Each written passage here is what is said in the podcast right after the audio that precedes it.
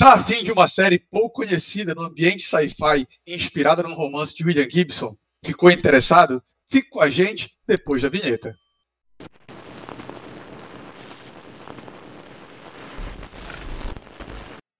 Fala pessoal, seja muito bem-vindo a mais um Perdidos no Tempo e o episódio de hoje é a análise da primeira temporada da série da Amazon Prime, Os Periféricos.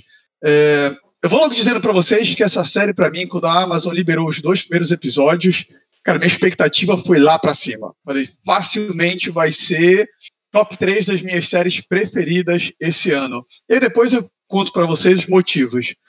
Mas a reta final dela fez ficar com uma sensação de um pouquinho de mais do mesmo. É, eu esperava mais, tomara que numa segunda temporada eu tenha mais do que deu certo e menos do que eu não gostei. O que, que vocês acharam dessa surpresa de periféricos? Cara, eu gostei da série, eu achei ela bem interessante. Não sei se são os mesmos motivos que tu vais falar também, Oswaldo, mas assim, é, eu acho que para mim talvez tenha sido um pouco o contrário.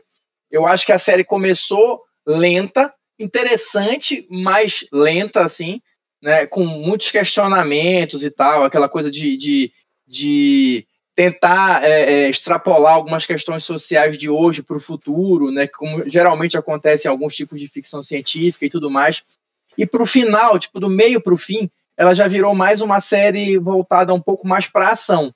Né? Estabeleceram aquele mundo, aqueles conceitos ali, e depois ficou mais pegando para o lado da ação, deixando o sci-fi um pouquinho de lado. Né? Então, não sei, eu, eu, eu no, geral, eu gostei da série, mas eu fiquei também com essa expectativa de querer saber mais sobre as questões filosóficas do sci-fi, né? E não tanto da ação. Cara, eu. eu assim como Oswaldo, os dois primeiros episódios eu pirei, cara. Achei sensacional. É, tava com saudade de uma, uma série sci-fi, né? Desse esquema. E aí depois ela, eu também achei que ela deu uma ficou meio que sem saber muito bem para onde ir, que lado que eu vou explorar aqui, entendeu? Mas eu gostei muito, apesar disso, achei muito bacana é, a forma como eles é, exploraram o futuro, eu achei a forma como ir para o futuro, hum, porra, isso foi sensacional, cara. A maneira como eles enganam a gente, né, no, nos primeiros uhum. muito bem bolado. É, já sou meio macaco velho, mas caí de novo direitinho, né, nessas, nessa coisa. E, cara, é baseado num, numa história, né, do William Gibson, que é um, porra, bicho, é o pai do, né, assim, acho que não foi ele que inventou o termo cyberpunk, mas tudo que a gente conhece de cyberpunk, meio que foi ele que colocou ali pela primeira vez em livro, né, na formato de texto. É muito bacana, cara. Muito bom. Vale, vale a pena ver, cara. Vale a pena ver porque, apesar do. Não sei o que o Oswaldo vai falar ainda, né? Mas. É expectativas bem, foram é, criadas. Expectativas para a segunda temporada estão bacanas. Acho que, acho que vale a pena esperar. Então vamos começar falando das partes boas, até para que você, que ainda não viu a série, fique convencido e dê uma chance para ela. É, os primeiros episódios eles trazem algo que eu acho muito legal e pareceu que ia ser explorado de uma forma mais séria, ao que tem jogador número um, tem naquele anime bem antigo a ideia de um Sword Art Online e vários outros lugares, que é você ser transportado, você ir para o mundo de uma realidade virtual e todas as implicações, como é que seria isso, o que, que você faria. Então, aquele começo ali de você estar tá dentro de uma realidade virtual, algo que outras pessoas estivessem controlando, ver aquela imersão na personagem da Koi é, acabou de fugir do nome dela, da, da Fischer, né? Da Flynn Fischer ali, aquilo ali para mim foi sensacional, cara. É, mesmo a questão da dinâmica com os irmãos dela, com, com o Burton e toda a equipe dele, aquilo funcionava. Ok, eu quero saber mais sobre essa realidade virtual, como é que eles vão explorar e o que, que isso vai se encaixar.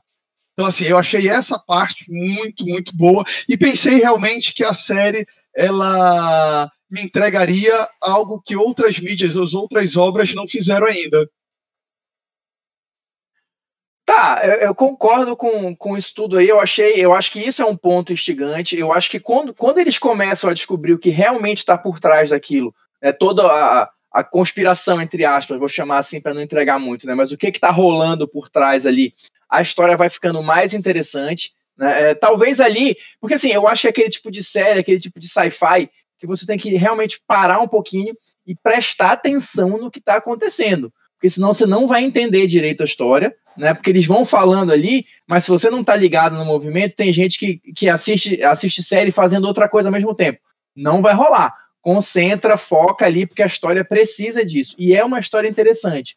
Só que eu acho que no, do meio para o fim, além deles caírem mais para o lado da ação, é, concordo com o que vocês falaram. Talvez essa trama tenha ficado complexa e eles não souberam direito como explorar. Eu já vi isso em várias outras séries que começaram muito bem, criaram plots interessantíssimos, só que no meio do meio para o fim eles se perdem. Espero que isso não aconteça com periféricos, porque é uma pegada bem interessante. Né? É, resta saber como eles vão dar continuidade para isso numa segunda temporada. Sabe o que eu mais gostei? Uma das coisas que eu mais gostei, cara, é, é, é porque elas se passam um pouco mais. Né, o presente deles é um, é um pouco mais para frente da, da, nossa época.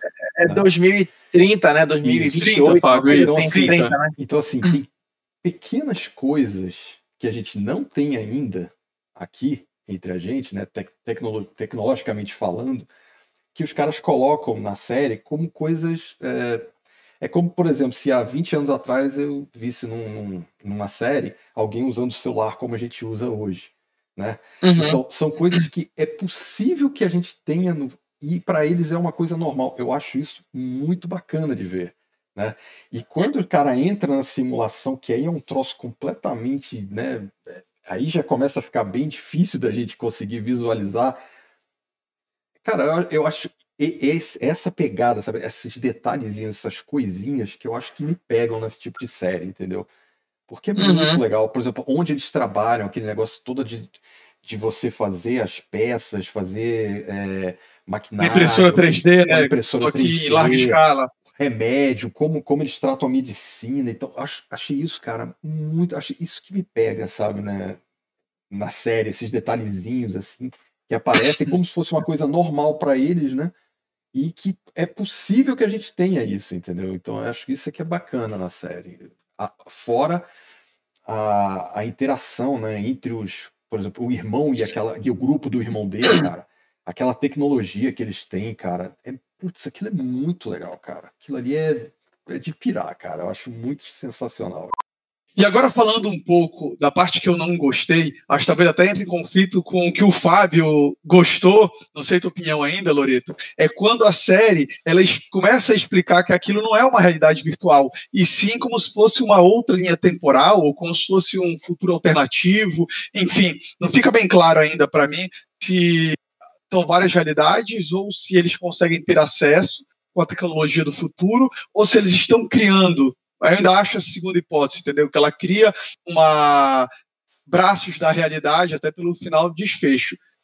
E aí eu tenho a mesma crítica, ou o mesmo pé atrás que eu tenho com Dark, com Lost, com 1899, que é a questão de você começar a dar muitas explicações, colocar muitos ganchos e pontos, e depois acelerar e não dar explicação. E eu fiquei com essa sensação nos dois últimos episódios. De repente tudo começou a ser muito é, apresentado, tudo muito acelerado e as coisas simplesmente vão acontecendo e a série ela começa a te passar a imagem, não, isso aqui é o futuro, é assim, não te pergunta muito. Tipo, o cara movimenta um dedo, faz um sinal, tá valendo, joga a mão pro lado, muda tudo. E joga pra, entendeu? Não, não foi trama. Tipo, além de ser tudo isso, joga ação para tirar nossa atenção. É, aí essa parte eu não gostei muito, cara. É por isso que eu espero que na segunda temporada realmente tenha as explicações devidas e tudo se encaixe. Mas esse desfecho acelerado, principalmente a entrada da Metropolis, cara, para mim foi tudo muito, muito, muito acelerado, muito, muito jogado e não pergunta muito, é assim, isso é o futuro. É, eu, eu, concordo contigo e eu acho o seguinte, é, talvez, né, aqui eu tô, tô chutando, tá? Talvez isso seja um recurso, se funcionou ou não é outra história. Para, tipo, dar aquele gás no final e terminar com uma, com uma, grande, uma grande revelação, ou uma grande reviravolta, ou alguma coisa assim. Mas eu concordo contigo que, assim, é, quando as histórias, e isso em qualquer lugar, tá? Quadrinho, filme, série, quando o negócio começa a ficar muito apoteótico, é difícil você resolver a contento, porque é um negócio muito gigantesco. Pô, todo mundo que já leu o quadrinho vê aquelas sagas cósmicas, de repente o final é um negócio besta. Você fala, porra, não, não tá legal. É. A gente já viu isso em várias séries, acho que tu citaste. Outra que eu lembrei agora, é Mr. Robot, uma série fantástica, mas ela vai chegando num crescendo, e aí no final parece que a, a, a resolução que eles dão é pequena perto da escala que eles mesmos criaram, entendeu? Então, talvez, né, o, o Periféricos ele tá ali na corda bamba ainda para ver se ele vai cair nessa mesma vala comum, vamos chamar assim, ou se ele vai conseguir se sobressair de alguma forma, né? Vamos aguardar aí. É, a sensação que eu tive, Oswaldo, é que é, eles aceleraram, mas eu não consigo dizer se eu gosto ou não ainda. Porque eu fiquei com muita sensação de que na próxima temporada eles vão explicar. Então eu ainda não consigo dizer se isso é bacana ou se isso vai dar muito errado. Então, porque eu acho que está muito no meio do caminho, né? E esse, esse da polícia aí que você falou, da Metropol, cara, eu fiquei com a sensação de, não, nós fazemos e acontecer, mas na realidade os caras não controlam nada, os caras não sabem nada, eles só têm um nome, é só uma casca ali, entendeu? Uma pessoa muito, né, a personagem, né, te passa assim o negócio de que, não, eu tô, tô no controle e tal, e de repente você percebe que ela não tá no controle, cara. Ela não percebe, mas ela tem que manter aquela imagem ali e ela não controla nada, bicho. Pra mim a sensação foi essa. Ela não vai controlar nada até o final da série e ela só vai tomar. E agora, agora a vilã é uma vilã de respeito, cara. pelo menos até agora, a que se apresentou como uhum. vilã é uma vilã, cara. Porque, bicho, que raiva, cara. Que raiva que me deu ver aquela atuação daquela mulher, cara. Pô, bicho, muito boa, cara. Muito boa mesmo. Até o jeito que ela olha pros... é, é tipo aquele elfo nojento, sabe? É Rai que nem, nem se dá o trabalho de respirar perto para não, é, não ficar ali muito, não, pegar nada, entendeu? Essa é a sensação, uhum. cara. Muito bem feito, personagem muito bem construído. Não sei se está no livro, se não tá, se foi feito só para série, mas cara, muito legal, cara. Eu gostei Cara, mais. Eu, que, eu, gosto eu gostei mais do que não gostei, né? Então. É. Sim, também o balanço é positivo, entendeu? É só aquela sensação de ter começado, nossa, cara, isso aqui vai bombar, isso aqui vai ser fenomenal, e aí o hype ele vai caindo, pelo menos foi assim, né? É, eu vou fazer uma comparação, por exemplo, o, as tramas que se passam em 2030, que o, o Fischer, com toda a equipe dele, com a questão ali das sinapses que eles têm, do grupamento que eles fizeram, é, a interação com, deixa eu correr aqui que eu não vou lembrar, com Corbel, que é o mafioso da cidade, Sim. Cara, eu, eu, acho que as tramas funcionam e você começa a gostar dos personagens e a questão daquele assassino que veio e quem veio do futuro, tudo isso ficou legal, cara. É, você vê personagens, relações sendo construídas, as coisas sólidas. Agora, a questão do futuro, é, a gente já entende que existem meio que corporações que controlam, que é uma aliança frágil, que cada uma delas faz alguma coisa. Só que é tudo muito e eu acho que os personagens ainda são jogados. Poderia ter tido uma explicação melhor, não precisa destrinchar, mas poderia ter explicado melhor, olha, são essas que as corporações. Eu vou pegar um exemplo bem da Game of Thrones, que você não é apresentado logo de primeira todas as casas, mas você já entende que existem casas, aonde mais ou menos está cada casa, e o poder vai vão brigando pelo poder. E aí eu senti falta disso no final, entendeu, cara? Da forma como foi jogado. É... De novo, é aquela preocupação. O último episódio, a.